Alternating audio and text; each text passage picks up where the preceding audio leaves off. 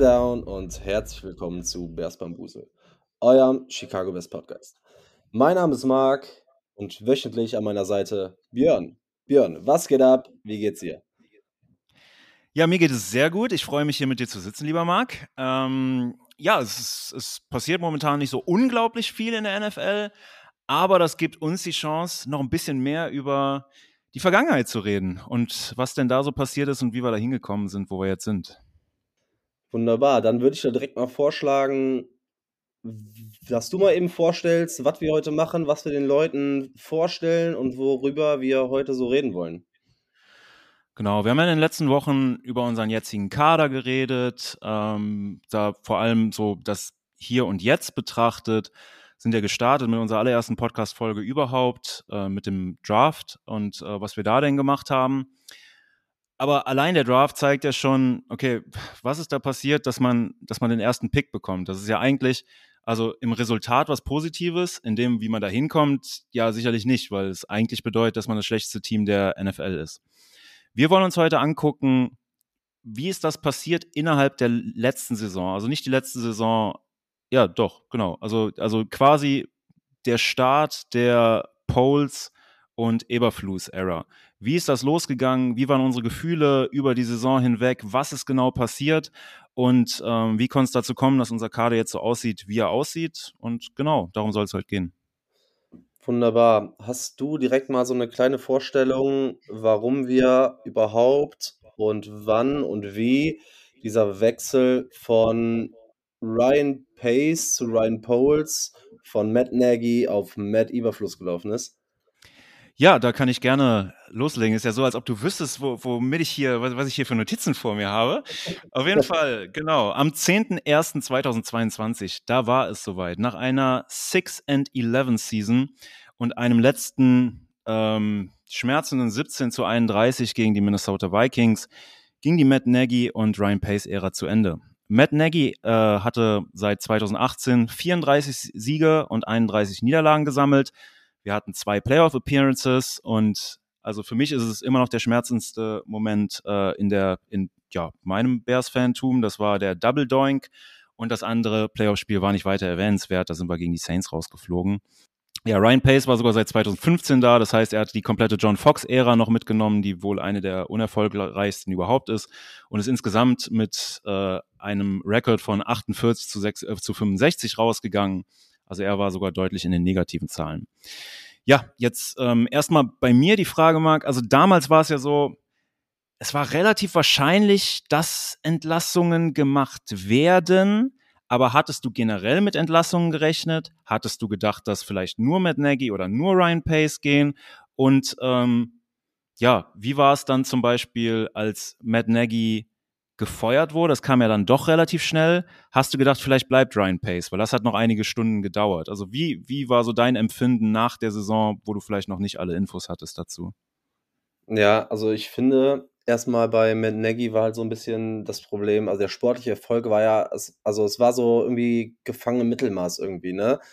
Ich finde, dass in zwei Jahren, in denen wir in den Playoffs waren und äh, die Records jetzt auch nicht so katastrophal waren, aber das, was auf dem Platz stattgefunden hat, war halt einfach nicht gut. Und wenn man überlegt, wie wir die Saison dann beendet haben, also da war halt null Fortschritt, das war so eine Stagnation, das war dann teilweise gruselig, sich anzugucken. Und ja, ich glaube, vor der Saison stand äh, oder saß Ryan Pace, Quatsch, Ryan Pace, mit Nagy ähm, mega auf dem Hot Seat und ja, das wurde ja fast schon so bestätigt. Er hat dann ja in der Saison auch mal zwischendurch das Playcalling abgegeben, hat es dann aber direkt wieder an sich gerissen. Oh, das war eine schlimme ja, Phase. Ja, Katastrophe. Und dann, wenn man überlegt, auch so, was, was so das Management anging, ich, ich habe irgendwo gelesen, dass die äh, das äh, First-Round-Picks für Bears wie Second-Round-Picks waren, weil wir einfach keine hatten. So, Pace hat ja gut und gerne einfach immer abgetradet und äh, und die First-Round-Picks aus dem, weiß ich, weggeschoppt, als äh, gäbe es keinen Morgen. Und ja, es war irgendwie in der Saison auch so, dass da versucht wurde, noch irgendwie erfolgreich zu sein und nochmal was probiert wurde, nochmal was probiert wurde. Am Ende des Tages war ja irgendwie das Beste an der Ära, dass wir vielleicht, äh, oder vielleicht das Beste, dass wir Justin Fields gedraftet haben, als wir von 20 an 11 hochgegangen sind. Und ja, also die öffentliche Meinung, die Experten, das hat ja gebrannt, ne? Also es, die Schreie wurden ja riesig und also ich habe davor das ja schon gehofft, dass ein Neustart angeregt wird. Ja. Mindestens im Coaching-Staff. Aber ja, ich war dann halt schon übelst happy, ne? Weil, keine Ahnung, erstmal noch nicht mal mit den Neuverpflichtungen, sondern primär mit dem Cut, der dann endlich gemacht wurde, weil wir ja auch dann noch eine Franchise sind, die lange am Management und, und Coaches festhalten. Ja, äh, boah, das sehe ich, ja, ich meine, das haben, glaube ich, viele ähnlich gesehen. Was halt auch wieder schade war, war so dieses, also unter, unter Matt Nagy und Ryan Pace war ja schon was länger da, aber unter Matt Nagy war es irgendwie gefühlt so diese 2018er Season, wo der angefangen hat. Da hat man echt gedacht, so, okay, hier geht was nach vorne. Und, aber, also, es war irgendwie mit jeder Saison war es schwächer. So, also bei ihm ging das exakt in die falsche Richtung. So, eigentlich soll es ja so sein, okay, in der ersten Saison vielleicht ein paar Zeichen zeigen, dass es nach vorne geht und dann mit jeder Saison sich ein bisschen steigern.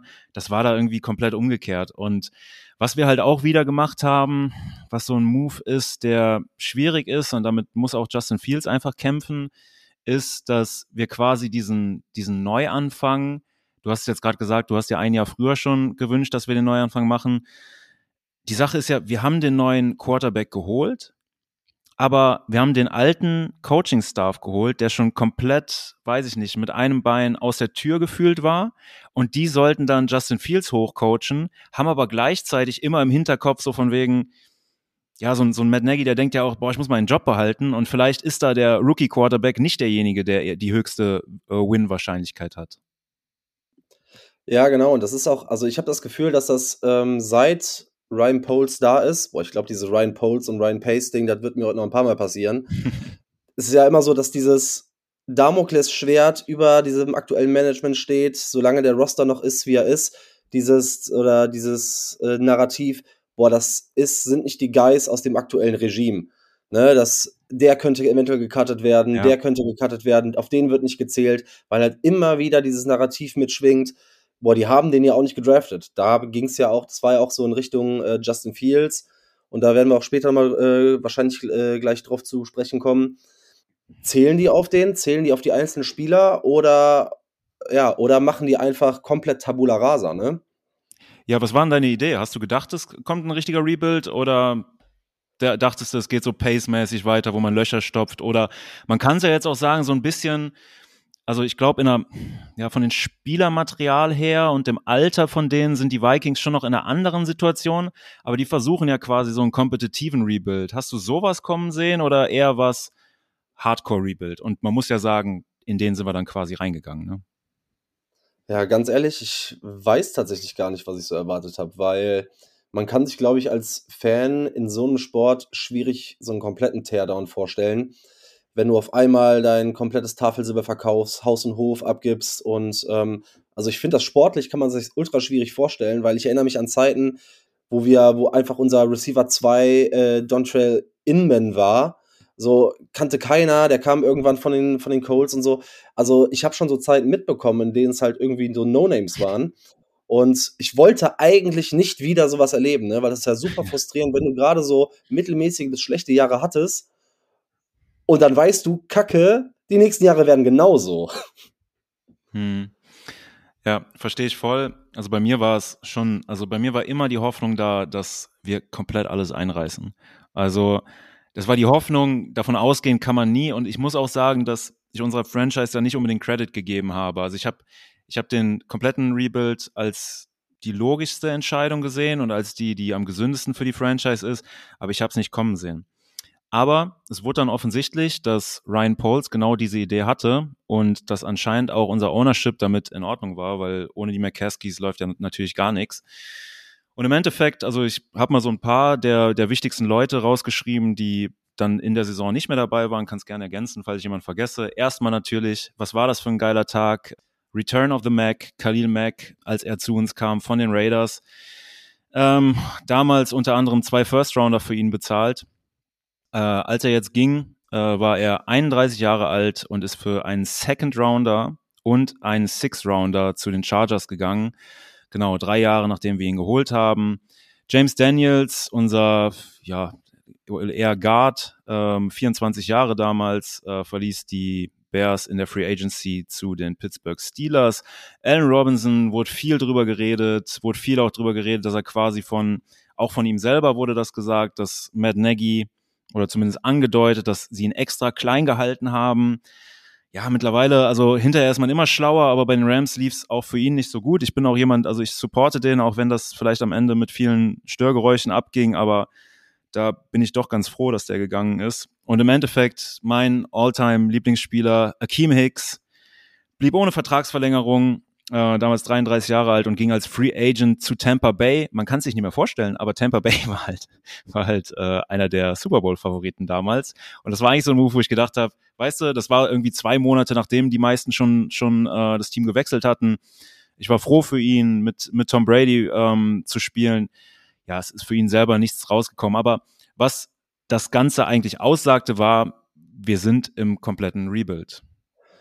Hast du denn, außer man hat das jetzt so ein bisschen gehört mit Akeem Hicks, so ein, so ein Favorite von dir, konntest du die Abgänge alle nachvollziehen? Also den Trade von Mac, den, die Nichtverlängerung von Hicks, ähm, die Nichtverlängerung von James Daniels, ein, eigentlich ein solider Guard und wir waren da ja auch super schwach und den Abgang von gerade auch A-Rob war ja auch so ein langes Thema, was sich mhm. über die letzten beiden Jahre von Matt Nagy so gezogen hat, ne? Ja, also das ist, das ist eine äh, zwiespältige Sache, weil zum Beispiel Kalin Mack, dass wir den wegtraden, fand ich gut. Ich habe mir dann selber eingeredet, dass das der Marktpreis war und man mehr nicht bekommen könnte. Aber ich war so ein bisschen, ein bisschen, also ein bisschen auf den First Rounder habe ich schon geschielt. Und als es dann Second Rounder und Sixth Rounder war, war vielleicht auch übertrieben. Aber das fand ich ein bisschen schade. Trotzdem fand ich es war der richtige Move.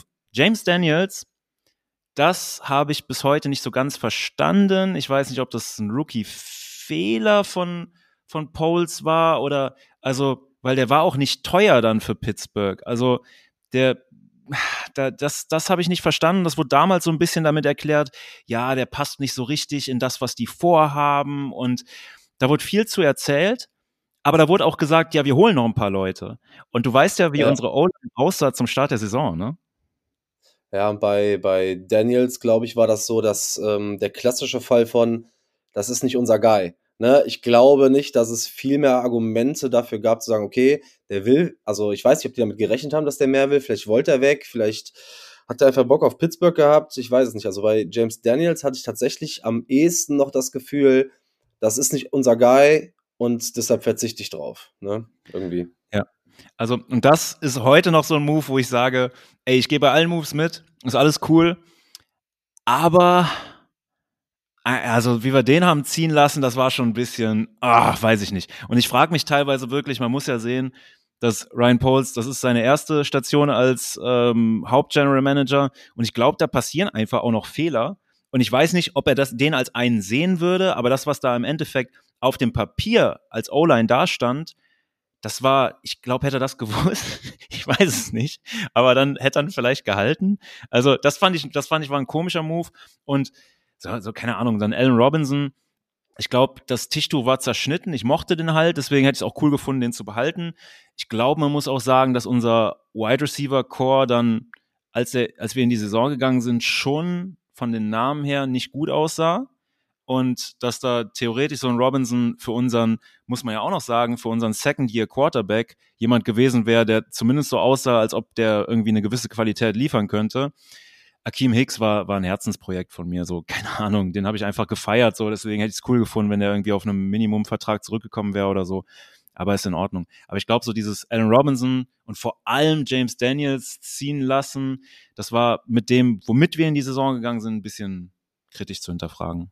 Ja, ich finde halt trotzdem, wenn man sich alle Abgänge, alle nennenswerten Abgänge von Poles anguckt, ob es jetzt Mac, Hicks, Daniels, A-Rob oder nachher, ähm, sprechen wir auch später noch drüber, über Rogue One und Robert Quinn ähm, sich anguckt. Oder wenn man, ja, wenn man darüber spricht. Man muss halt wirklich sagen, keiner von denen hat woanders wirklich gut und zuverlässig gespielt. Entweder lag es an der Availability oder es lag tatsächlich an der Leistung auf dem Platz. Bei so einem Mac brauchen wir uns nicht äh, drüber unterhalten. Wenn der auf dem Platz ist, ist der, ist der immer noch äh, mega und eine Maschine. Eine Kim Hicks hätte auch noch liefern können. Ähm, aber die war, hatten halt extrem mit Verletzungssorgen zu kämpfen. James Daniels war in dieser relativ schwachen Pittsburgh O-Line maximal mittelmäßig. Der hat auch keine überragende Saison gespielt. Ist halt ein junger Guard, der auch Center spielen kann. Deshalb auch allen mit dem Potenzial hätte ich es halt gerne gesehen. Ja, und A-Rob ist ja schon in seiner letzten Chicago-Saison komplett untergetaucht. Und das haben wir viel den Issues mit Matt Nagy und so zugeschrieben. Aber auch jetzt in LA war das halt sportlich gesehen nichts und ich mochte ihn total gerne. Ich mochte alle Spieler gerne. Bei Mac war es halt so, als, die, als er geholt wurde, dachte ich, boah, ist das jetzt der Move? Sind wir so weit, zwei First Round auszugeben, um uns, klar, Edge, wichtige Position, aber war der Kader so weit, dass ein Khalil Mack den Unterschied gemacht hätte, um weit in die Playoffs zu kommen? Ich weiß es nicht, ne? Deshalb mittelfristig jetzt erstmal betrachtet, waren diese Abgänge sportlich alle richtig, finde ich. Mm, also, äh, ich gebe dir bei 80 Prozent der Leute recht. Ähm, James Daniels würde ich halt so ein bisschen ausklammern. Aber ja, gleichzeitig, also von der Denke her, wenn wir unsere O-Line uns angucken und sagen, wo wir jetzt stehen, dann gebe ich dir recht, weil ich glaube, wir haben ihn nicht gebraucht und wir haben dadurch auch, dass wir vielleicht hier und da einen Guy zu wenig hatten, haben halt Leute, ich meine, Tevin Jenkins war kurz davor, entlassen zu werden oder in, zum anderen Team getradet zu werden. Das habe ich heute nochmal durchgelesen. Also der war ja, also das habe ich heute nochmal nachgelesen, äh, der war ja anscheinend eigentlich auf Left Tackle zwischendurch vorgesehen, dann wurde das aber, oder auf Right Tackle, dann wurde er aber dargeschlagen von Braxton Jones, der ja im Endeffekt dann auf der anderen Seite gelandet ist, aber es sah wirklich schwierig aus für ihn und der war ja schon ein Jahr dabei. Und ähm, das kann sein, dass jemand wie er einfach weg gewesen wäre. Und heute ist das also mein Favorite in der, in der O-Line definitiv. Und da haben sich halt Leute, Braxton Jones, hätte der gespielt? Ich weiß es nicht. Also wir haben sehr junge Leute da testen können. Ich glaube, James Daniels hat, ein, hat eine ähm, Saison gespielt, die war nicht überragend, aber so als Guy hätte man den schon gebrauchen können. Ja, im Resultat hast du recht, aber ich glaube, dass man damit nicht rechnen konnte. Nee, rechnen konnten. Manchmal gehört ja auch so ein bisschen Glück dazu. Und ich glaube auch, ja, Justin Fields hätte so eine weitere reliable Option natürlich gut getan. Aber wenn man halt, wie gesagt, ne, wenn man das ganze Projekt sieht und sich anguckt, wo wir jetzt stehen und wo die O-Line jetzt steht, also mit Stand jetzt kann man oder darf man keinem von den groß hinterher trauen, sportlich, finde ich. Ja, aber damals war es ja so, dass das schon ein großes Thema vor der Saison war, dass es, ich nenne es jetzt mal, keinerlei Support für Justin Fields gab. Ne? Du hast es eben schon angedeutet. Und dann war die Frage, ja, also will Ryan Poles eigentlich mit Justin Fields zusammenarbeiten? Weil das ist ja auch so ein Ding, so keine Ahnung, du hast es bei James Daniels gesagt, äh, Justin Fields ist auch kein Guy von ihm, ne? Und ähm, da so ein bisschen also würde ich da gerne wissen, was da deine Einschätzung ist. Also, wir haben jetzt drüber geredet, James Daniels war weg, Allen Robinson, die Nummer eins war weg, ähm, gefühlt war auf Wide Receiver. Ich weiß nicht, wir haben damals über Mooney darüber geredet, ob der vielleicht doch eine richtige Nummer eins ist. Also, das, das sah nicht, nicht gut aus. Was war denn deine Einschätzung zu Justin Fields und wie Ryan Poles den sieht? Ja, pass auf, ich würde gerne das nochmal ganz kurz hinten anstellen, weil ich glaube, dass ein Thema eventuell davor noch Sinn macht, das mal kurz ähm, anzusprechen, weil dann kriegen wir gleich einen entspannten Übergang hin. Nochmal an die Ära Poles zurück, bevor da diese ganzen Abgänge etc. passiert sind. Hattest du in dieser Periode, wo wir einen neuen GM und einen neuen Coach gesucht und gefunden haben, Hast du das so ein bisschen damals schon verfolgt, wer ja so die Kandidaten sind und ja. hattest du da so Wunschkandidaten? Ja, das war, ja, also darüber können wir gerne reden. Ich war mir nicht sicher, ob es in die Folge passt oder nicht, aber das ist mein Bread and Butter. Also ich habe früher, ich habe früher Fußballmanager super gern gespielt und dieses ganze Management-Zeug, das macht mir viel mehr Spaß als, also keine Ahnung, bei mir ist es so die Offseason, ich bin ein bisschen durch, ne? Also so Draft ist für mich mehr wert als viele Spiele. So, keine Ahnung, ich feiere das mega. Und so dieses Coaching-Ding, ja, da ich habe mir ich habe mir äh, einen General Manager gewünscht, der weiß ich nicht, der der Analytics nicht als Teufelszeug sieht und ähm, damit schon arbeitet. Ähm, da war ich aber, ich finde, ich finde, GMs sind schwer zu fassen, weißt du? So, der kommt jetzt von Kansas City, das ist, also Ryan Post kommt von Kansas City, das ist ein erfolgreiches Franchise, okay. Damals waren ja auf dem Markt ähm, der ich weiß den Vornamen gerade nicht, aber der ist schön äh, und ähm, zusammen mit Brian Dable, äh, ich glaube von woher kamen die? Weiß Dable war bei den Bills, bei den Bills. Ja, ge ah, genau, bei den Bills. Und das war ja genau, also so dieser, ah, Brian Dable war ja so der Typ, so, der diesen Prototyp Justin Fields schon mal ausgebildet hat in, in Josh Allen. So, weißt du? Äh, genau, in, in Josh Allen schon mal ausgebildet hat. Und ähm, de, also Brian Dable hätte ich super gern gesehen. Und keine Ahnung, ey, ganz ehrlich, ich, ähm, und jetzt weiß ich nicht, ist das S dabei oder nicht? Äh, Mike McDaniel, also der jetzt bei Miami ist, den fand ich so cool. Der, der äh, Mike, Mike Daniel, Mike McDaniel schneidet es so, wie es geht. Ich komme gerade nicht auf den Namen. Aber ihr da draußen, ihr wisst alle Bescheid. Der Typ, der war damals schon ein bisschen weird, der kam aus diesem Shanahan-Tree, der war ein Offensive Mind und ich wollte einen offensiven Guy und der war halt ein bisschen weird. Und im Endeffekt sind wir, glaube ich, bei kan drei Kandidaten gelandet, im Coaching vor allem, die alle ein wenig lackluster waren. Ich weiß nicht, wie du das gesehen hast. Vielleicht hattest du andere Eindrücke, vielleicht waren es genau deine Traumkandidaten. Aber für mich war es erstmal so ein bisschen, hm, der General Manager, okay, Coach, ah, weiß ich nicht. Ja, also wie du schon sagst, es ist äh, Mike McDaniel. McDaniels ist, glaube ich, bei der ja, Head Coach bei den, bei den, Raiders, ne? Ja, so rum war's. Ähm, ja, also ich fand, wie du schon gesagt hast, GMs sind schwer zu greifen. Ich fand Poles interessant, weil bei ihm war ja vorher das Thema, dass das war der Super Bowl von Kansas City, den die gegen die Bucks verloren haben da war die O-Line ja so ein Riesenthema und da war die O-Line ja so ultra schlecht und dann haben die innerhalb von einer Offseason die komplette O-Line revamped. Dazu kam ja die Story, dass Poles damals ein von den Bears gedrafteter O-Liner war. Ähm, hat es nicht lange ausgehalten, aber trotzdem irgendwie eine coole Story. Deshalb hat man so ein bisschen mit da rein interpretiert. Erstmal weiß der, wie eine O-Line zu funktionieren hat. Und zweitens hat der schon mal an dem Umbau einer Offensive Line teilgenommen oder hatte dafür Mitverantwortung. Deshalb fand ich die GM-Geschichte ganz cool. Es war ja auch so ein bisschen die Frage, ah, was holen wir zuerst? Ein GM, der dann seinen Coach reinholt, oder holen wir schnell den Coaching-Kandidaten, bevor er vom Markt ist? Und da muss der GM damit leben. Das war ja auch so eine Diskussion.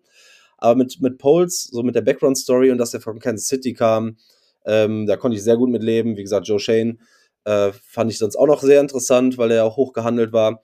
Ich finde, in der, in der Offseason haben die Giants so das Stand jetzt vielleicht beste Paket bekommen, die am meisten geliefert haben, meiner Meinung nach, weil ich hätte am liebsten äh, Brian Dable gehabt. Also sage ich ganz ehrlich, fand ich, hat in, bei den Bills einen super Job gemacht. Macht auch oder hat jetzt auch letzte Saison äh, bei den Giants einen überragenden Job gemacht. Der hat das Team wirklich ja. aufs nächste Level geholt. Der hat, ähm, der hat Daniel Jones äh, nochmal irgendwie Leben eingehaucht und so. Ja. Das hätte ich sehr gerne gesehen und weiß auch nicht, woran es gescheitert ist. Vielleicht halt auch jetzt immer noch so, weil man nach der einen Saison mit, von mit Überfluss mit diesem katastrophalen Kader, finde ich, die sportliche Leistung oder den Einfluss aufs Sportliche noch nicht so bewerten kann. Ja, also das war ja damals so glaube, du lässt es teilweise durchblicken, dass unsere Franchise, und ich glaube, wir sind da auf einem krass guten Weg. Also spätestens seit Kevin Warren unser, unser Präsident ist, auch mit Brian Poles vorher schon. Ich glaube, die McCaskies, da hat ein gewisses Umdenken stattgefunden. Ähm, aber es jetzt sind nicht so Owner, denen man vertraut in solchen Geschichten. Und bei der Coaching-Suche war es dann auch wieder so, dass Ted Phillips, der eigentlich aus dem Accounting kommt, der ähm, unser, unser Präsident äh, damals noch war, da auch mitgeholfen hat. Dann McCaskey, George McCaskey selber hat mitgeholfen. Dann hatten die einen Experten dabei. Ähm, und jetzt fange ich erst gar nicht an mit dem Namen, aber ich glaube, der war damals schon über 80 Jahre alt. So ein Hall of Fame ähm, Coach war das, glaube ich. Ähm, sorry an die Leute draußen, dass ich den Namen gerade nicht parat habe. Aber also das war eine Zusammensetzung, die ich nicht so cool fand. Und wenn du gerade sagst, dass, ja, ich weiß nicht, woran es gescheitert ist mit Brian Dable und ähm, dem General Manager. Äh, das war, das war damals, ich habe das relativ genau beobachtet und ich glaube, Brian Dable kam relativ spät zu einem Interview und ich glaube, er wurde noch nicht mal ein zweites Mal interviewt. Und gleichzeitig war es bei den Giants so, dass man gehört hat, yo, die hatten das zweite Interview gefühlt schon, da war, keine Ahnung, da ging es noch nicht los, da hatten die beiden schon zwei Interviews bei denen gehabt. Das war irgendwie so in Stein geritzt und ah, das war so ein bisschen schmerzhaft. Und Äh, ich hatte es ja eben schon mal angedeutet. Ich glaube, das war so ein bisschen, also im Endeffekt war, war Ryan Poles zuerst da und er durfte quasi den äh, Coach aussuchen. Aber ich erinnere mich dran, ich glaube, McCaskey hat einmal gesagt so, ja, äh, natürlich durfte er ähm, den Coach selber aussuchen aus den Kandidaten, die damals so da standen. Irgendwie sowas in der Art. Also ich glaube, das war auch relativ drauf gemünzt, so von wegen, okay, wenn Ryan Poles bei uns anfängt, dann ist es einer der drei Kandidaten, entweder ähm, Ryan Poles oder einer der beiden anderen. Ich glaube, da war ein Ex-Detroit-Coach noch dabei und ähm, der jetzige Defensive Coordinator von den Cowboys. Ich versuche es gar nicht erst mit den Namen so, deswegen. Aber der hat sich dann auch zurückgezogen. Ich glaube, da wurde aber schon klar, dass er es nicht wird. Und dann ist es im Endeffekt halt Eberflus gewesen, der halt dieser Defensive Coach ist. Und ich hätte wirklich gern jemanden auf der Offensive-Seite gehabt, weil das kann, kann halt immer problematisch werden, ne? Weil wenn jetzt dieses Jahr Luke Getzi, also wenn unsere Offense durchdreht, dann ist er halt nächstes Jahr weg. Ne? Und dann müssen wir wieder jemanden suchen, der unsere Offense managt. Und ich glaube, das ist wichtiger, die Offense gemanagt zu haben als die Defense. So, das war so der Gesamteindruck damals. Ja, das passt ja dann ganz gut, denn wenn du sagst, du hättest dir gerne einen offensiven Headcoach gewünscht, es ist ja dann Matt Eberflus geworden, Defensive Coordinator bei den Colts. Ja, ich bin mir nicht ganz sicher, ob das Sparmaßnahmen in Chicago waren, dass da nur die Nachnamen an den Türschildern geändert werden mussten. Ich habe am Anfang richtig gestruggelt, äh, immer wenn ich mit irgendjemandem geredet habe, so Matt und Matt und Ryan und Ryan auf den gleichen Positionen und so. Aber da kommen wir jetzt, äh, finde ich, mit überleitungstechnisch wunderbar hin. Du hast das eben schon mal angesprochen, da würde ich jetzt gerne darauf zurückkommen. Wie war deine Einschätzung zu Justin Fields oder Standing von Justin Fields unter dem neuen Regime? Vor allem auch vor dem Hintergrund, dass ja kein offensiver äh, Headcoach hm, angeheuert wurde. Ja, dass es der defensive Headcoach wurde, das habe ich einfach mal, keine Ahnung, also das, das habe ich erstmal nicht direkt mit Justin Fields in Verbindung gebracht, in dem Sinne, ob es jetzt ein Für oder Wider Justin Fields ist. Ähm, es war eher so, dass danach die Coaching Hires, die danach Eberflus kamen, das war oft enttäuschend, also ich weiß, auf vielen Positionen hatten wir da andere Leute ähm, vorgesehen. Zumindest wurden die gehandelt und dann wurden es immer Leute, die ein bisschen unbekannter auf jeden Fall waren. Ähm, bei Luke Getzi war es ja, glaube ich, auch so, dass der Quarterbacks-Coach war bei, bei Green Bay und noch nicht mal Offensive Coordinator. Ja, und, ja, und äh, Passing Game Coordinator. Quarterbacks-Coach ja, und Passing Game Coordinator. Ja, aber keine Plays gecallt, ne? Und ja, also genau, sogar genau. schon sogar schon der, der Offensive Coordinator bei denen hat keine Plays gecallt. Also ich glaube, es mal so ein Testspiel gab und das hat man dann vielleicht bei den Broncos auch gesehen. keine Ahnung. Ja, genau, genau das ist es halt, ne? Ähm, man hat aber auch gesehen, dass deren Offensive Coordinator, als er danach in, bei den Broncos Head Coach war, anscheinend dass es besser war, dass er keine äh, Plays gecallt hat. Deshalb bin ich äh, in dem ja. Szenario nicht traurig drum, dass wir den von den beiden bekommen haben. Ja, genau. Aber man hatte halt wenige Infos, ne? Weil so, ja, keine Ahnung, der hat mit Aaron Rodgers zusammengearbeitet. Gut, ne? Ich sage es jetzt mal übertrieben. Vielleicht könnte ich mit Aaron Rodgers zusammenarbeiten. So, keine Ahnung. Vielleicht als Typ weiß ich nicht, aber so, der macht das schon. so, weißt du?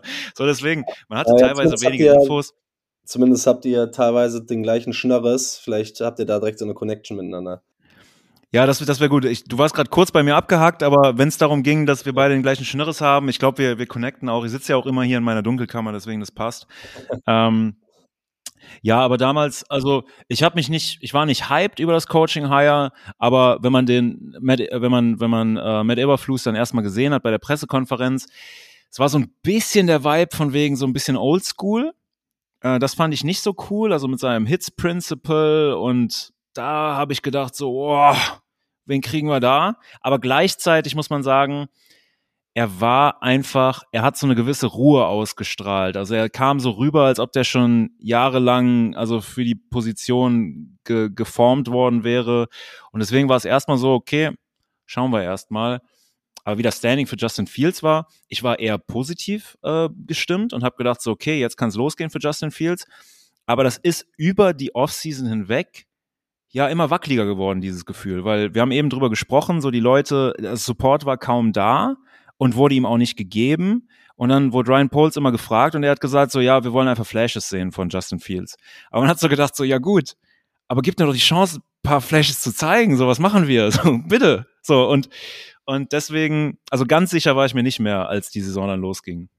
Ja, schade, dass du gerade noch die Kurve gekriegt hast und auf Justin Fields eingegangen bist, weil ich mich schon richtig bedanken wollte, dass du, dass du einfach eiskalt über mit Überfluss redest, nach dem Bezug auf Justin Fields. Ähm, nee, finde ich, finde ich fair. Äh, finde ich auf jeden Fall fair, denn ähm, ich muss selber sagen, ich hätte mir einen offensiven Coach gewünscht. Heißt nichts, Matt war auch voll offensiv. Deshalb habe ich gedacht, okay, ey, bevor man da den, das Haus anzündet, bevor es gebaut ist, lasst dem ganzen Coaching-Staff da mal ein bisschen Zeit. Da war so viel Kritik, den Mann, äh, Justin Fields muss man unterstützen, dem muss man helfen. Deshalb haben diese Hires mich da auch nicht groß äh, beunruhigt. Was ich aber dann doch besorgniserregend gefunden habe, und zwar, es war ja dann schon relativ klar, dass wir diesen also im Laufe der Offseason, dass wir diesen krassen Teardown machen, dass wir einen kompletten Rebuild einleiten, dass wir auf Null resetten. Da habe ich gedacht, boah, wir haben jetzt einen Rookie, also kein Rookie-Quarterback mehr, aber einen jungen Quarterback mit Potenzial auf einem Rookie-Vertrag und naja, gibt dem irgendwas. Der hatte keine O-Line, der ja. hatte keine Receiver, der hatte ja. sich und der hatte das Titan Running war ja auch nichts. Cole Komet hatte bis dahin auch nicht groß was gezeigt. Ja, Receiving Game war, war nicht existent. Und dann die Defense wurde ja auch nicht besser. Also es war ja, es gab ja einen Grund, dass wir selbst in diesem Stretch, wo wir ho hoch gescored haben, trotzdem verloren haben. Ne? Und ich hatte in der Offseason direkt das Gefühl, boah, und da kam immer dieses Narrativ, was ich eben erwähnt habe, auf, so, ja, das ist, sind nicht seine Guys und die Diskussionen wurden größer und dann haben die den so irgendwie versteckt, haben den den Ball nicht werfen lassen während der Saison und haben dann angefangen, ihn mehr laufen zu lassen. Klar, ist, seine, ist eine seiner Qualitäten. Das war dann auch schemetechnisch natürlich äh, wertvoll, auch für ihn.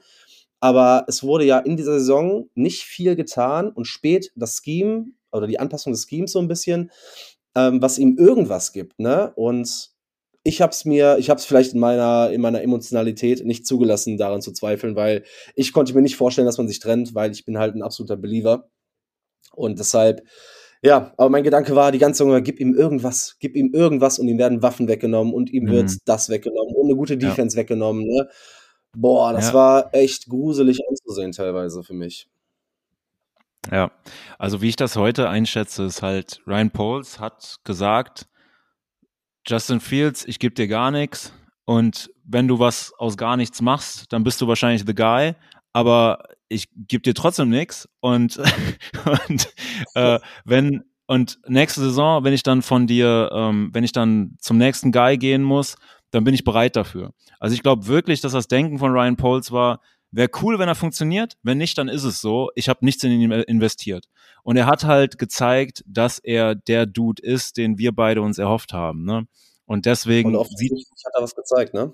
Ja, genau, genau. Er hat die, die Flashes gezeigt. Ich glaube, Ryan Poles hat auch, ähm, ich weiß nicht, ob wir dazu später noch kommen, aber ja, Ryan Poles steht zu, hinter Justin Fields und ähm, ja, das waren, waren damals aber, also vor der Saison, aber sah es teilweise nicht unbedingt danach aus.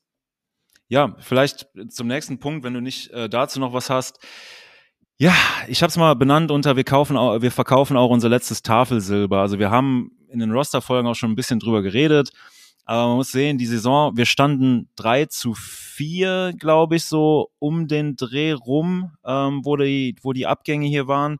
Ähm, wir standen drei zu vier, die Saison ist drei zu 14 ausgegangen. Und ungefähr um diesen Dreh rum ist Rogue One Smith für einen Second- und Fünftrunden-Pick zu Baltimore gegangen. Robert Quinn wurde quasi gleichzeitig getradet. Das tat mir fast ein bisschen leid für Robert Quinn, weil alle so meinten, ah, Roquan war, also Robert, es tut mir leid, ist schade. Aber Roquan, das war so ein krasser Guy und der war so positiv im Lockerroom und so. Naja, aber trotzdem, Robert Quinn, äh, der im Vorjahr noch unser Sack-Leader war, unser nicht, nicht Sack-Leader, sondern Sack-Rekord, äh, den Sack-Rekord eingestellt hat, wurde getradet für einen Fourth-Round-Pick zu den Eagles ähm, wo er dann auch nichts mehr zeigen sollte. Also auch wieder eher ein positives Zeichen, was, was Pace angeht. Poles, sorry. Pace baut die neuen Chicago Bears bei Atlanta, das ist was anderes. Und wir haben einen Zugang begrüßen können, und zwar Chase Claypool, der für einen, ja, damals konnten wir es nicht wissen, wir waren Middle of the Pack, was, was den Draft angeht, aber im Endeffekt wurde es ein, ja, quasi der erste Pick in der zweiten Runde oder in diesem Jahr der 32nd Overall Pick. Ja, wie war seine Stimmungslage und über wen willst du gesondert reden? Ich weiß, du hast Roquan Smith, das, da hast du noch ein paar Takte zu, zu sagen, aber bei wem willst du anfangen? Ja, dann, ich glaube, bei Quinn kann man es relativ kurz halten, ähm, denn er ist auch, finde ich, ein weiteres Beispiel für einen Spieler, den Poles abgegeben hat und der woanders halt gar nicht funktioniert hat. Ne? Der hat bei uns ja richtig, richtig gut gespielt und das auch, obwohl McPhee verletzt war. Ich glaube, das war einfach der, der Contract-Situation und, und des Alters geschuldet. Ja, es ist halt dann trotzdem irgendwie undankbar, in Anführungszeichen, aber es ist ein Business, ne? Wenn du siehst, dein Franchise-Sack-Leader vom äh, vergangenen Jahr äh, geht oder wird weggetradet in der Saison, weil ja irgendwie schon erkannt wurde, okay, wir gewinnen dieses Jahr nichts im Sinne von Playoffs etc. Mhm. Den Move fand ich okay und wahrscheinlich war meine Wahrnehmung ähnlich, wie du die in der Öffentlichkeit wahrgenommen hast, so dass es ja, schade, hätte ich halt gerne vielleicht noch gesehen. Aber ich fand auch nicht, dass er, obwohl er so viele Sex hatte, der krasse, der krasse Impact-Player war. Ja, der war ja schon, ach, das war wieder so ein Ding, so die Bears haben echt, oh, wir haben so viele Baustellen und dann holt Ryan Pace Robert Quinn für einen riesigen Vertrag in ein Scheme rein, wo man sich nicht sicher war, ob das sein Ding ist. Und oh, das war damals schon so eine Verpflichtung, die, ich glaube, ligaweit oder auf jeden Fall in den Podcasts, die ich gerne höre, sehr kritisch beäugt wurde. Und ja, im Endeffekt hatten die Leute, glaube ich, recht, weil ein Sack-Record ist auf individueller Ebene was sehr Positives. Aber wir haben ja eben drüber geredet, also was die Gesamtmannschaft angeht, wir sind immer weiter bergab gegangen. Und das kam halt auch darüber, dass, dass wir offensiv so katastrophal waren. Und da hilft ja auch nicht der, der Dude, der auf der anderen Seite von Khalil Mack, in der Saison natürlich jetzt nicht mehr, aber in der Vorsaison, der auf der anderen Seite von Khalil Mack äh, Wirbel macht. So, deswegen, das, das war so jemand, äh, der auch in Interviews, also ich glaube, der war unter den Spielern, war der super korrekt und so und äh, chilliger Dude. Aber Junge, also ich habe ein, zwei Interviews von dem gesehen, das war schon echt, boah, das war echt so ein, so ein ganz ruhiger Bär. Also ein ganz ruhiger Bär war das. Also das war echt so, also da war nicht viel Entertainment bei ihm drin. Das Entertainment kam dann auf dem Platz und Ryan Pauls hat auch mal gesagt, dass sie ihn bis zur Mitte der Saison gehalten haben, um den Jungen noch was beizubringen. Was ich verständlich finde und wo man sieht irgendwie, okay, es sind nicht nur alles Zahlen und Menschen auf dem Blatt Papier, sondern äh, da steckt auch was Menschliches hinter. Aber man muss halt auch sagen, also unsere Edge-Position äh, oder Defensive End-Position war danach nicht hervorragend. Und ich weiß nicht, ob die so viel mitnehmen konnten, wie man sich vielleicht erhofft hat. Das, das sage ich dann auch mal dazu. Ja, pass auf, dann lass uns doch mal zu einer Positionsgruppe gehen und zu einem Spieler, die dieses Jahr deutlich besser ist. Ähm, wir haben uns von Roquan Smith getrennt. Und ich würde jetzt mal so ganz klassisch Devil's Advocate spielen, weil wir ja, als wir schon mal über Robert Quinn gesprochen haben, ich so ein paar Off-Field-Issues angesprochen habe. Aber fang doch mal kurz an mit deiner über, Einschätzung. Über, äh, Rogue One, ne? Du hast Robert ja, Quinn sorry. gesagt. Achso, nee, klar, Rogue, äh, zu Rogue One. Äh, aber dann teil doch mal kurz deine Gedanken und deine Gefühle zu dem äh, Rogue One Smith Trade. Das ist ja gemein. Also wenn du jetzt gleich mit irgendwelchen Off-Field-Sachen kommst und die sind dann richtig, richtig böse und ich sag hier, der ist, aber, aber warte, warte, ich, ich, ich, ich, äh, ich erzähl, ich erzähl erstmal und dann, also meine Gedanken waren, dass Roquan Smith ist ein super cooler Typ, super beliebt im Lockerroom, ist vielleicht nicht der Top-Guy auf Linebacker und Linebacker ist so eine Position, die in der Defensive vielleicht vergleichbar ist mit dem Running Back, kann man vielleicht auch sagen, ähm, dass das der Safety vielleicht ist, aber eine Position, die nicht mehr so gewertschätzt wird, wie sie früher mal gewertschätzt wurde. Und ich habe mir einfach gedacht, ich habe auch schon in den Interviews so ein bisschen gedacht, ja, der ist einfach nicht der Guy für die Bears, den, also nicht, nicht so dieser Typ, der, der er denkt zu sein. Und er möchte einen riesigen Vertrag haben und den gibt Ryan Poles nicht. Und für mich war das ein positives Zeichen, dass Ryan Poles da nicht über seine Schmerzgrenze hinausgegangen ist. Deswegen, für mich war es ganz einfach so, ey, wir haben den jetzt abgegeben, wir haben eine Compensation bekommen. Ich hätte mir gewünscht, dass die noch einen Ticken höher ist. Aber das war korrekt für die Franchise. Das war ich meine, wir haben kurz drüber geredet. Rokon Smith ist jetzt in aller Munde, gilt jetzt als einer der besten Off-Ball-Linebacker der Liga, ist bei Baltimore super beliebt, ähm, hat die Mannschaft besser gemacht und hat einen riesigen Vertrag relativ schnell dann auch bekommen. äh, ich glaube, das war für beide Seiten, also es war ein Win-Win. Also, obwohl ich Rock One super mochte, aber es war Win-Win. Ja, also ich finde fast schon, oder ich, ich, ich, es hört sich so ein bisschen an, also sportlich fand ich bei ihm wahrscheinlich sogar noch besser als du. Also ich habe den vom Draft über die ganze Bears-Karriere sportlich gesehen unfassbar gefeiert. Für mich hat er auch immer schon in diese Elite-Gruppe gehört, die ihm so ein bisschen abgesprochen wurde. Und diese, diese Compensation, das lag ja auch so ein bisschen daran, dass man wusste, wie teuer wird der. Das, das heißt, der neue Team musste direkt diesen neuen Vertrag bezahlen. Und dazu kommt natürlich, klar, die Position und will man ähm, die Position so teuer in seinem Roster bezahlen. Und es war halt der, der äh, Contract Year, ne? So, das heißt, der wäre ja nach der Saison, wenn die Bears nicht mit ihm verlängert haben, für Umme auf den Markt gekommen. Mein Problem mit der über die ganze Karriere bei den Bears von Robert Quinn waren Off-Field-Issues. Das waren keine krassen Sachen. Wie, ja. Roquan Swift. Du, du hast mit Robert Quinn heute. ja, überragend. Ja, jetzt weißt du, über wen ich eigentlich viel lieber reden will, ähm, weil, weil Roquan hat, mein, hat mein Herz, also ich fand es richtig schade und ich war während der ganzen Verhandlungen und dachte mir so, Alter, gib ihm doch mehr. Und auf der anderen Seite dachte ich, boah, gib dich mal zusammen, du kannst so eine richtige Legacy aufbauen, ne? Chicago ist bekannt für die Off-Ball-Linebacker. Wir hatten Brian Ehrlicher, Dick Butkus, Lance Briggs, Bill George, Mike Singletary. Das sind Namen, das sind Hall of Famer. Du kannst da zur Legende werden, ne?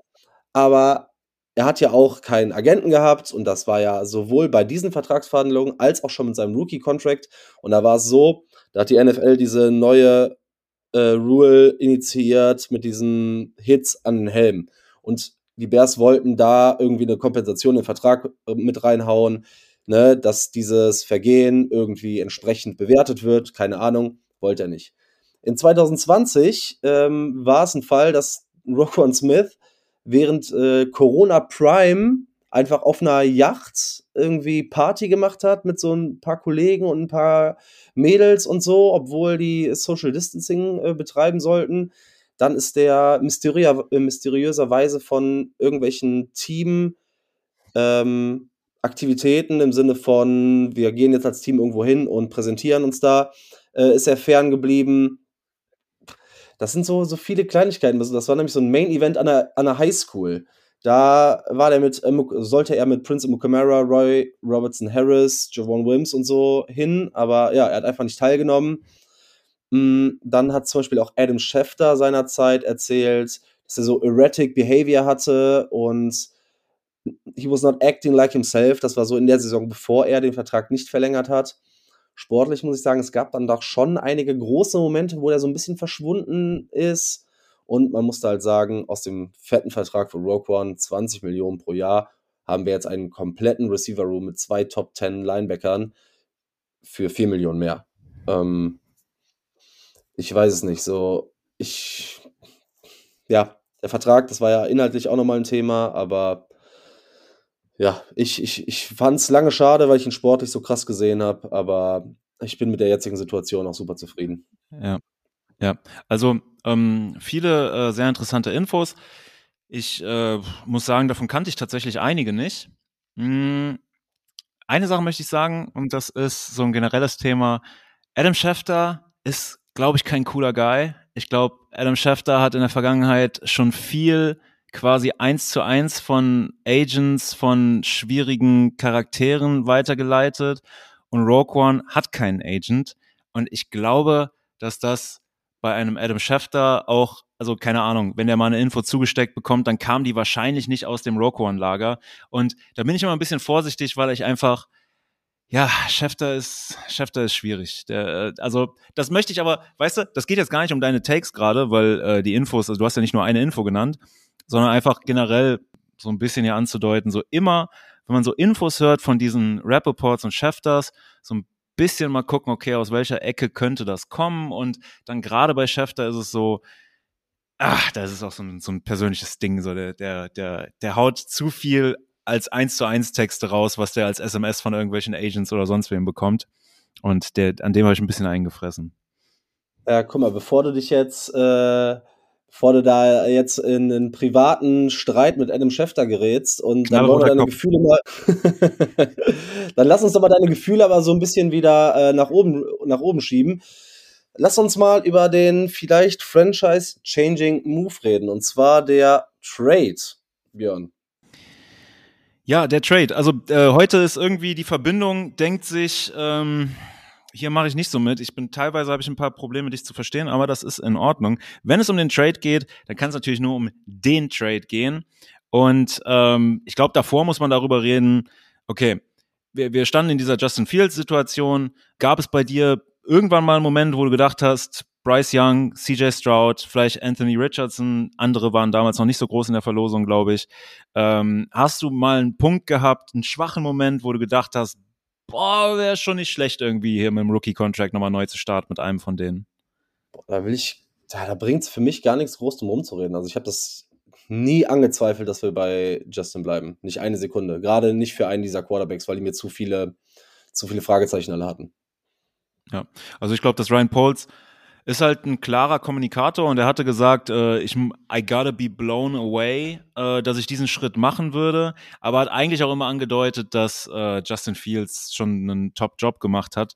Und deswegen, ich habe eine Wahrscheinlichkeit gesehen, dass das passiert, aber die war wirklich gering. Und ähm, genau, dann eines Tages kam es dazu, der Trade, äh, DJ Moore, Pick 9 und mehr ja, die konkurrieren, also damals, damals ging ja viel ab, ne? Also äh, Poles war davor mit äh, Eberflus auf großer Medientour, hat im Endeffekt sehr früh den Trade durchgeführt. Also das war ja noch lange Zeit vor dem Draft.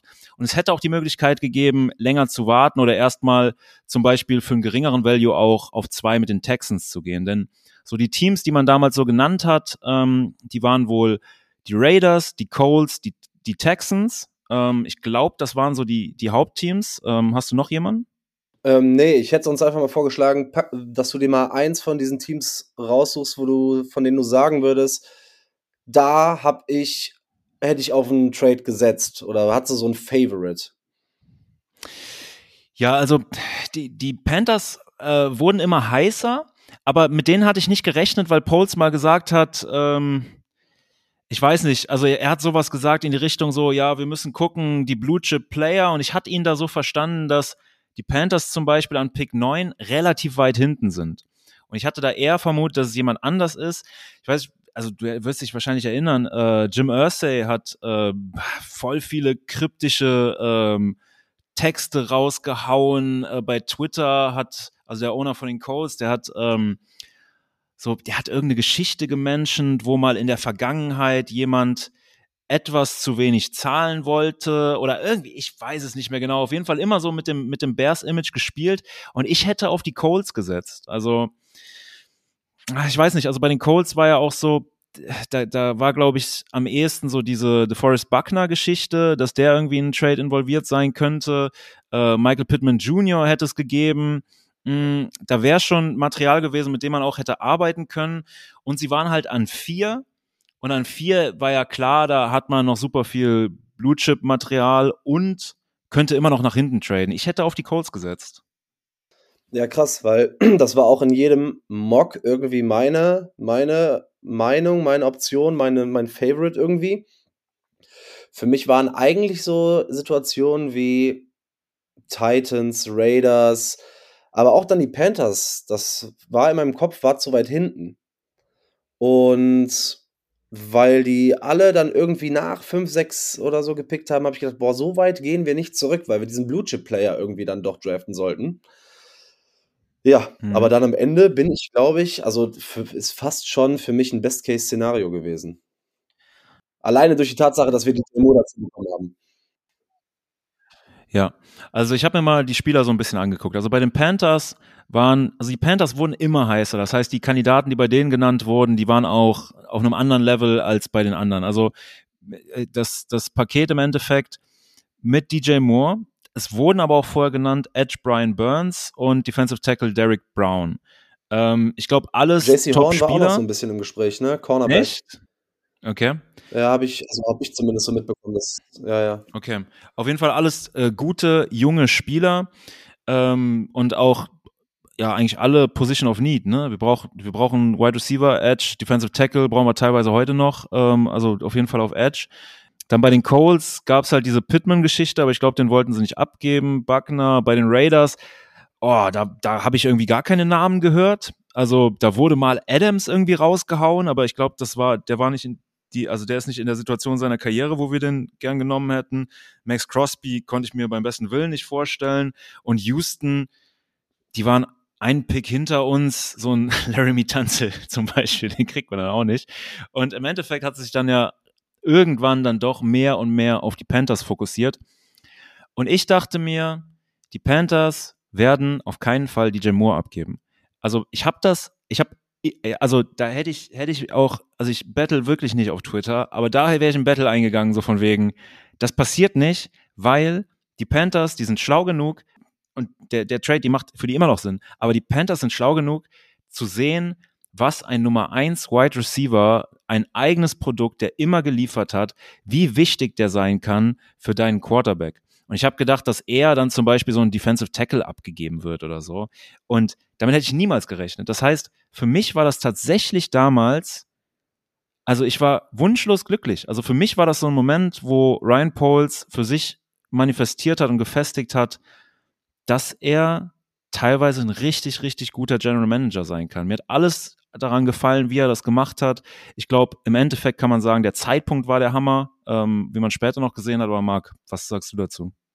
Ja, äh, sehe ich ganz ähnlich, weil es war ja auch ähm, eigentlich viel im Gespräch, wie man gehört hat, dass die Panthers gerne den 25er First-Round-Pick abgegeben hätten, aber Poles auf einen dieser Spieler bestanden hat. Und ich glaube, der, der am wenigsten diskutabel für die Panthers war, hm, war ja Brian Burns. Das war ja irgendwie dann doch der Spieler, der gar nicht zur Debatte stand. Aber ich finde halt auch, vor allem wenn man sich den Draft anguckt und die Entwicklung mit Justin Fields, und da kommen wir auch wieder, da schließt sich so ein bisschen der Kreis mit dem Commitment in Richtung, in Richtung Fields, dass Poles ganz klar gesagt hat, nee, wir wollen einen dieser ja. Spieler. Ne? Wenn ihr von neun hoch wollt, müsst ihr da noch was draufpacken. Und dann verzichten wir auch auf diesen First-Round-Pick in 25. Ja, also über, also wirklich überragend. Also wir sind in die Offseason gegangen, also wir sind, ja, wir sind in die Offseason gegangen und haben vorher schon drüber geredet. Ich meine, wir hatten diese Claypool-Thematik. Ähm, der ist mit Sicherheit keine Nummer eins. Also der hat irgendwie uns Depth gegeben, aber unser Wide Receiver Core sah immer noch wirklich schwierig aus.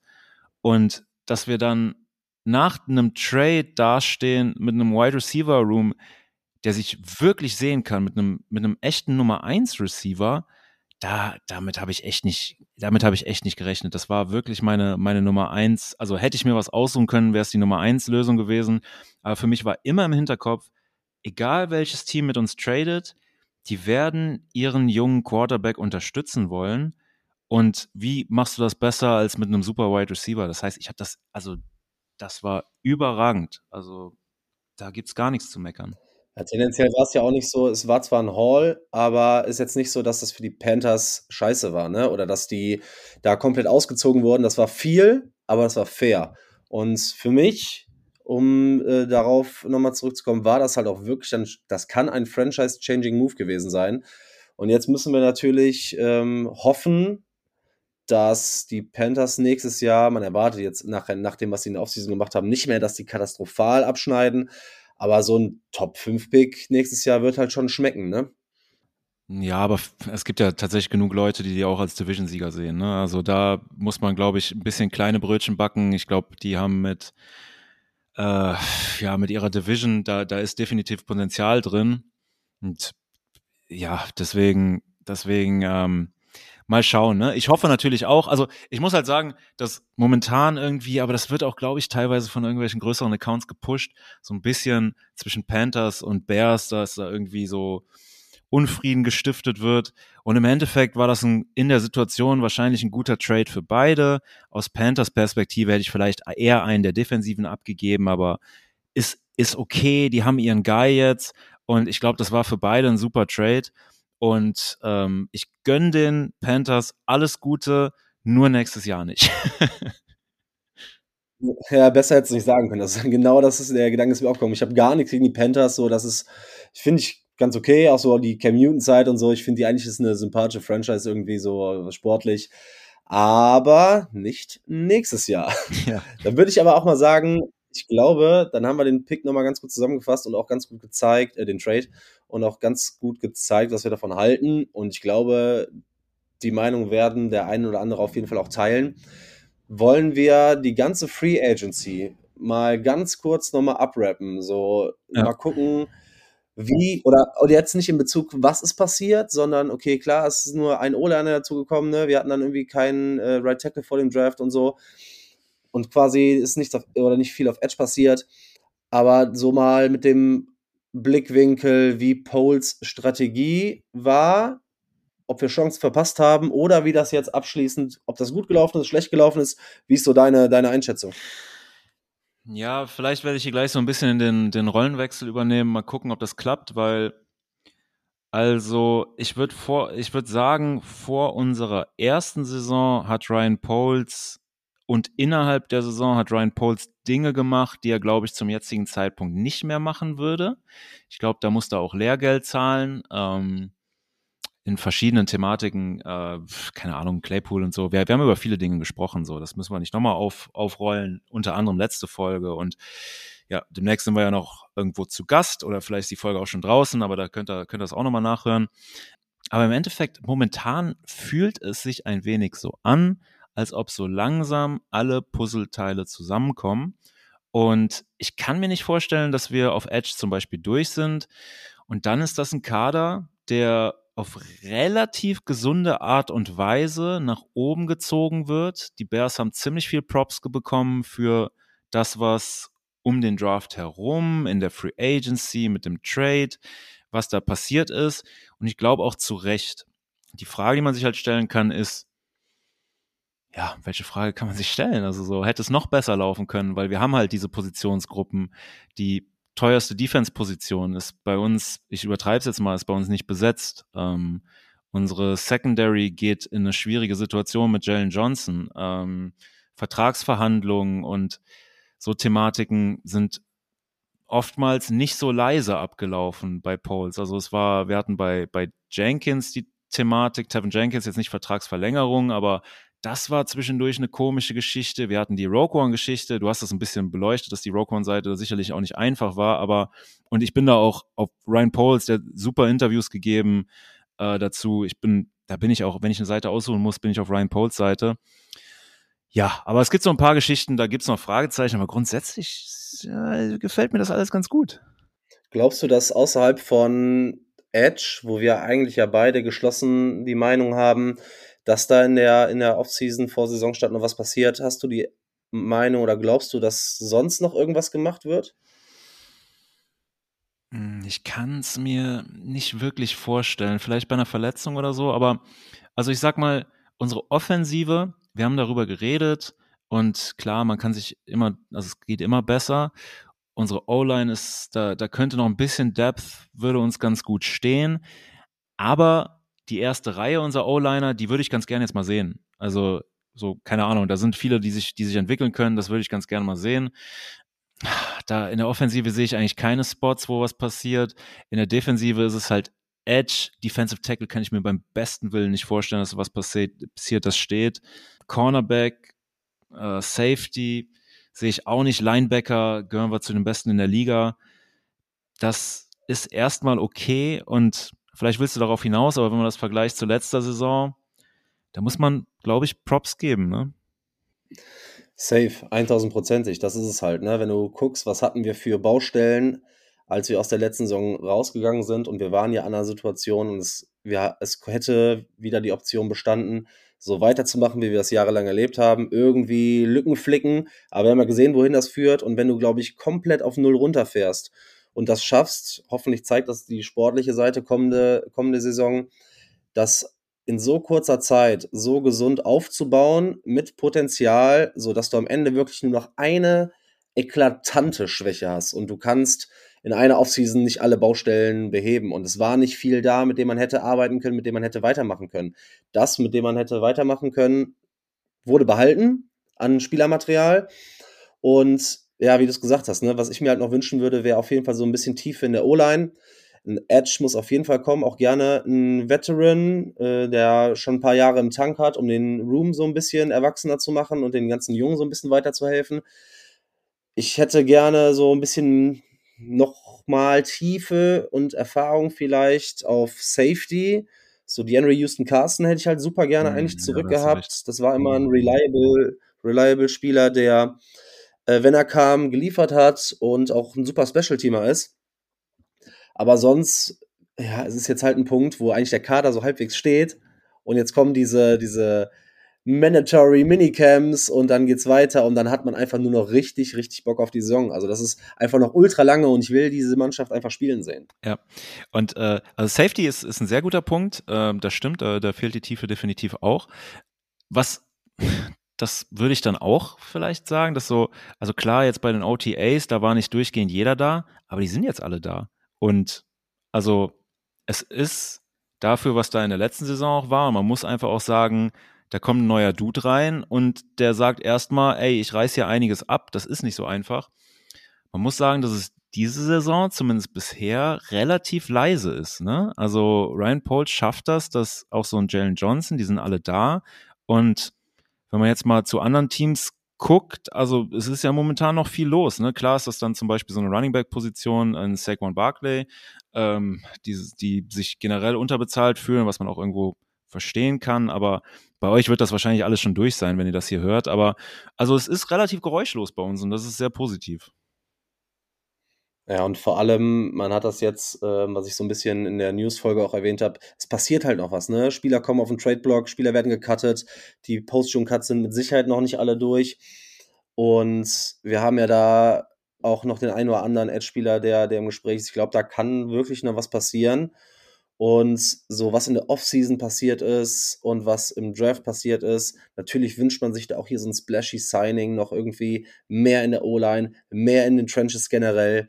Aber trotzdem, so wie das aufgebaut wird, so verhältnismäßig vorsichtig und trotzdem Justin Fields alles an die Seite zu stellen, damit er competen kann, damit er eine erfolgreiche Karriere hinlegen kann und damit er auch die Entwicklung nehmen kann, die andere schon vor ihm gemacht haben, glaube ich, äh, ist ein Riesenschritt gemacht worden. Und ich glaube, das wird einfach echt eine Saison, die unabhängig vom, vom, äh, vom Standing nachher maßgeblich dafür da sein wird, um zu gucken, ist Justin unser Guy oder müssen wir uns umorientieren. Und ich glaube, dass es jetzt sprichwörtlich, buchstäblich in seinen Händen liegt, ne?